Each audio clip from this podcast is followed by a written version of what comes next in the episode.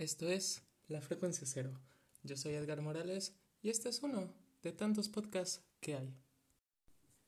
Bueno, estoy de vuelta con las noticias de la semana del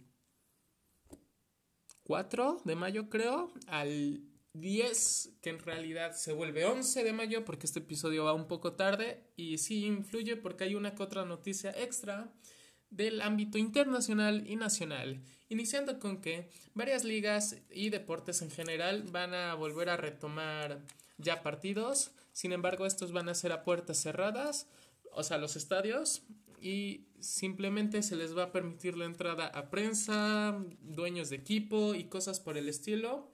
Sin embargo, lo bueno de esto es que varios deportes van a empezar a generar ingresos por medios de televisión y a su vez esto va a generar más entretenimiento para todos los que estamos ahorita en cuarentena.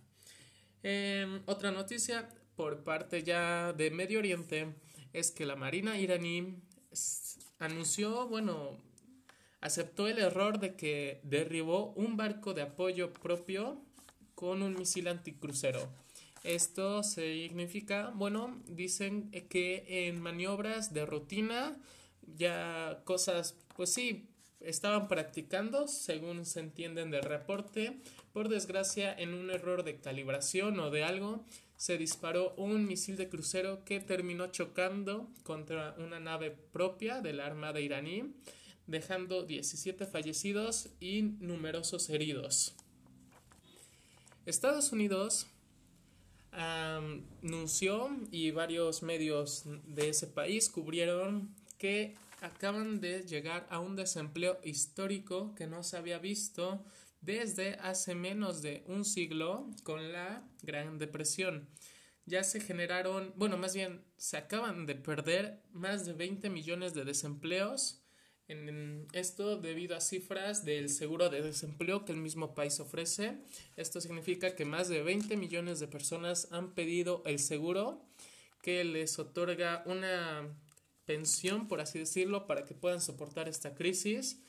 Que bueno, si bien sabemos que esta crisis va a ser relativamente pasajera, los estragos económicos y sociales que va a dejar van a ser, se estima, dependiendo del país, obviamente, de la economía, de la buena del buen manejo que haya tenido cada nación, pero aún así se estima que los rezagos puedan ser desde un año hasta 7, 8 años dependiendo de la nación.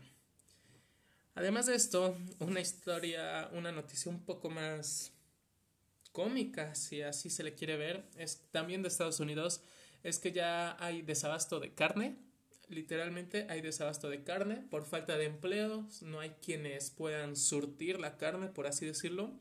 Y ahora la parte cómica o irónica más bien, como algunos la quieran ver, es que varias cadenas de restaurantes grandes acaban de anunciar que ya no van a proveer o que se va a reducir la cantidad de hamburguesas que tengan.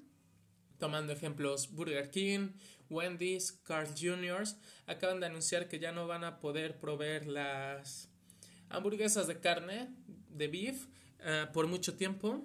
Sin embargo, McDonald's sigue con operaciones normales, no ha dado ningún anuncio y de esto se pueden sacar dos conclusiones bastante tristes, ambas, bastante malas. Y una es que o estas hamburguesas están llenas de conservadores y por eso McDonald's no se preocupa, o no son carne. Y ninguna de las dos es positivo que digamos. Y la última noticia, no, perdón, la penúltima noticia es que Elon Musk, fundador, CEO y o miembro importante de Tesla, SpaceX, Solar City, The Boring Company y un millar de empresas más, acaba de anunciar un nuevo hijo, uno nuevo porque no es el primero, y pues ya la cobertura la verdad no la tengo bastante bien, solo sé que es con su segunda o tercera esposa y que es varón, y pues ya, ¿no? no tampoco es mucha relevancia, simplemente lo quise mencionar porque Personalmente sigo muchos las noticias de SpaceX, la empresa de, de navegación espacial de Elon Musk, pero bueno, simplemente como noticia extra. Y ya la última, un poco más contundente es que Arabia Saudita acaba de triplicar el recorte en impuestos a sus habitantes por un valor total de 26 billones de dólares americanos. Esto, a palabras simples, acaban de hacer, no, más bien, acaban de reducir el cobro de impuestos tres veces. Si antes te cobraban 10 pesos de impuesto, ahora te cobran 3 pesos o un peso. No, 3 pesos, perdón, sí. 3 pesos de impuesto. Cosas, medidas que en nuestro bello país no están funcionando y sirve para introducir la nueva noticia, ya yendo a noticias nacionales. Y es que esta pasada semana, Gobierno Nacional anunció que se empezarán a cobrar impuestos al valor agregado por sus siglas IVA a servicios digitales, llámese Netflix, Blim, HBO, Amazon, Cabify, Uber y pues cualquier cosa en general que tenga una aplicación van a empezar a percibir IVA por un total pues del 16%. Y bueno, las noticias de esto, lo que más revuelo generó es el hecho de que muchas personas se quejan de que bueno, las empresas están subiendo el precio cuando el impuesto es para ellas, no para el consumidor. Déjame decirte que no, en realidad, por su nombre, esto es un impuesto al valor agregado. ¿Esto qué significa? Bueno, es un impuesto que está destinado al consumo y por ende el que lo debe de pagar al final de cuentas es el consumidor, o sea, nosotros los que contratamos los servicios. Además de que, bueno, algo evidente es que todas las cosas que has comprado físicas, sea tu teléfono, es que literalmente todo, hasta por tu casa pagas impuestos. Y bueno, simplemente el hecho de que antes no pagaras impuestos por servicios digitales no significa que estuviera bien. Bueno, o sea, sí, pero no. Pero ahorita voy a eso. A lo que voy es que el hecho de que antes no los pagaras no te da el derecho a quejarte de que ahora los tengas que pagar. Simplemente es un impuesto, eh, ni siquiera es un impuesto más. Más bien extendieron el impuesto. Porque mucha gente dice, pero AMLO dijo que no iba a dar más impuestos. Porque esto ni siquiera es decisión de AMLO. Más bien el Congreso de la Unión, o sea, el poder legislativo, conformado por la Cámara de Diputados y Senadores, clases de política. Bueno, no es política, más bien... o política. Bueno, el chiste es que el Senado... No, el Congreso de la Unión, conformado por senadores y diputados, aprobaron el hecho de que el IVA se extendiera a servicios digitales desde el año pasado. Así que esto no es algo nuevo, no es algo que no se supiera en realidad, pero también se dice, se reprocha el hecho de que decidieron un mal momento para dar este hincapié para empezar a cobrar ya el IVA y hay quienes dicen que perfectamente lo pudieron postergar porque bueno la gente actualmente está haciendo uso de estos servicios y es mala onda el empezar ya a cobrar por esto. Sin embargo también quienes defienden esta postura dicen que a quienes estos impuestos van a afectar son a las clases media, media alta, para arriba, cosa que también es verdad. Y como el hecho de que esto no es un servicio primordial, tampoco ven mal el hecho de que se empiece a cobrar impuestos, cosa que yo entiendo y personalmente apoyo. El hecho de que cobrar impuestos en estos servicios no esté mal, pero también entiendo el hecho de que no hayan escogido el mejor momento para cobrar dichos impuestos. En adición a esto, sabemos que por desgracia estos impuestos muy probablemente no vayan a donde los necesitamos ahora, que es el sector salud, seguridad, educación, cualquier cosa sería útil. Por desgracia, van a terminar donde ha terminado mucho dinero mexicano, que es un desperdicio, por cierto, y es en invertir más dinero en Pemex, llámese dos bocas, invertir directamente en Pemex o en cualquier otra tontería que se le ocurra a nuestro señor presidente.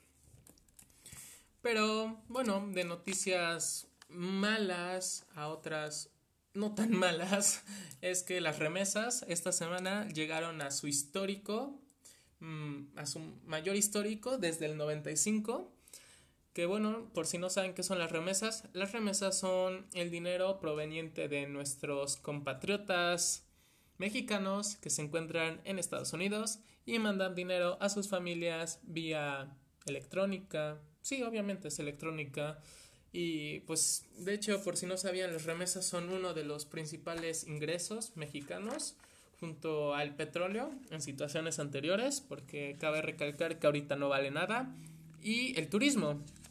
Así que sí, las remesas aumentaron bastante, con un, pues sí, con un margen histórico desde el 95. Y como dije, el turismo es uno de los tres principales ingresos. Y hablando de turismo, Em, la Secretaría de Turismo, cuyas siglas no me acuerdo, y su agrónimo tampoco me acuerdo ahorita mismo, porque no lo apunté bien, demonios. Pero bueno, el chiste es que el 95% del turismo ha decrecido en nuestro país, y lo sorprendente no es que haya decrecido 95%, más bien lo sorprendente es que aún haya un 5% que siga visitando el país. Um, la Profeco anunció el regreso de la cerveza planteando una reapertura pronto. ¿Esto qué significa? Bueno, como les dije en la semana pasada, ya había varios estados que estaban experimentando una escasez del preciado alcohol amarillo. Y bueno, ante la situación, Profeco está entablando conversaciones con cerveceras nacionales y multinacionales, bueno, principalmente nacionales, porque son las que más producen, obviamente, en México, para reabrir algunas fábricas, algunas cervecerías, para volver a proveernos del preciado alcohol, debido a que sabemos que nuestra gente no puede existir sin él. Los Pinos se volvieron una residencia médica, en palabras de nuestro señor gobernador presidente AMLO, esto es para fomentar el desabasto, no, perdón, para apoyar y enfrentar el desabasto de hospitales. Cosa que, bueno, no entiendo bastante bien, pero visualmente si lo vemos es una jugada, una idea bastante buena, pues del significado. Al pueblo se le da a entender que aquella residencia que antes fue usado por políticos, por gente que no veía por el pueblo sino para ellos mismos, ahora es casa y hogar momentáneo para nuestros héroes del momento, los médicos, que si bien es una jugada, una, una propuesta bastante buena y que agradó a mucha gente, entre ellos a mí, claramente, no es la única y también no es la única que decidió tomar el gobierno de la capital de México, pues también hay hoteles privados que están prestando sus servicios a, alojar médicos, enfermeros, a cualquier persona del sector salud en general. Sin embargo, esto obviamente está recibiendo menos publicidad porque, bueno, el hecho de anunciar que Los Pinos, ex residencia presidencial, ahora se ha vuelto un santuario para los médicos es algo que vende más y tampoco lo culpo. Al final, por desgracia, México se rige por publicidad antes que por hechos, pero cabe recalcar que este no es un hecho que yo piense que está mal. Y bueno, la, no la última noticia, sin embargo, una de las que menos me gusta anunciar, aunque corta, es que varios especialistas estiman que la cantidad de personas que se sumen al sector de pobreza en nuestro país incremente en unos 9 a 10 millones de personas por si no lo saben, el contexto es que antes de la pandemia, el 53% de la población mexicana se, se encontraba perdón, en condiciones de pobreza. ¿Esto qué significa? Que más de la mitad de los 130 millones de habitantes que somos en nuestro país se encontraban sobreviviendo con menos de lo que se recomienda poder sobrevivir, de lo que se espera que alguien pueda sobrevivir. Ahora, con estas cifras, el porcentaje se estima que puede aumentar hasta un alarmante 60%, volviéndonos uno de los países con mayor índice de población en estado de pobreza. Y bueno, por desgracia, las cifras, las estimaciones no planean, más bien, no, no es que no planeen, no prevén que esto vaya mejor, sin embargo, que vaya peor. Como últimas dos noticias, es que, bueno, vamos a iniciar con la de nuestro... No, a ver, ¿cuál quieren? Vamos a hablar sobre la, el suceso más importante, considero yo. Bueno, no, olvídenlo. Ay, Dios. Esperen, a ver, retomando. Uno de los sucesos más importantes que hubo en nuestro país esta semana tuvieron lugar de manera virtual, esto ya que la Suprema Corte de Justicia de la Nación decidió llevar a cabo una, una sesión virtual para definir si la ley, la ley Bonilla, encabezada por Jaime Bonilla, gobernador de Baja California, se quedará por dos o cinco años.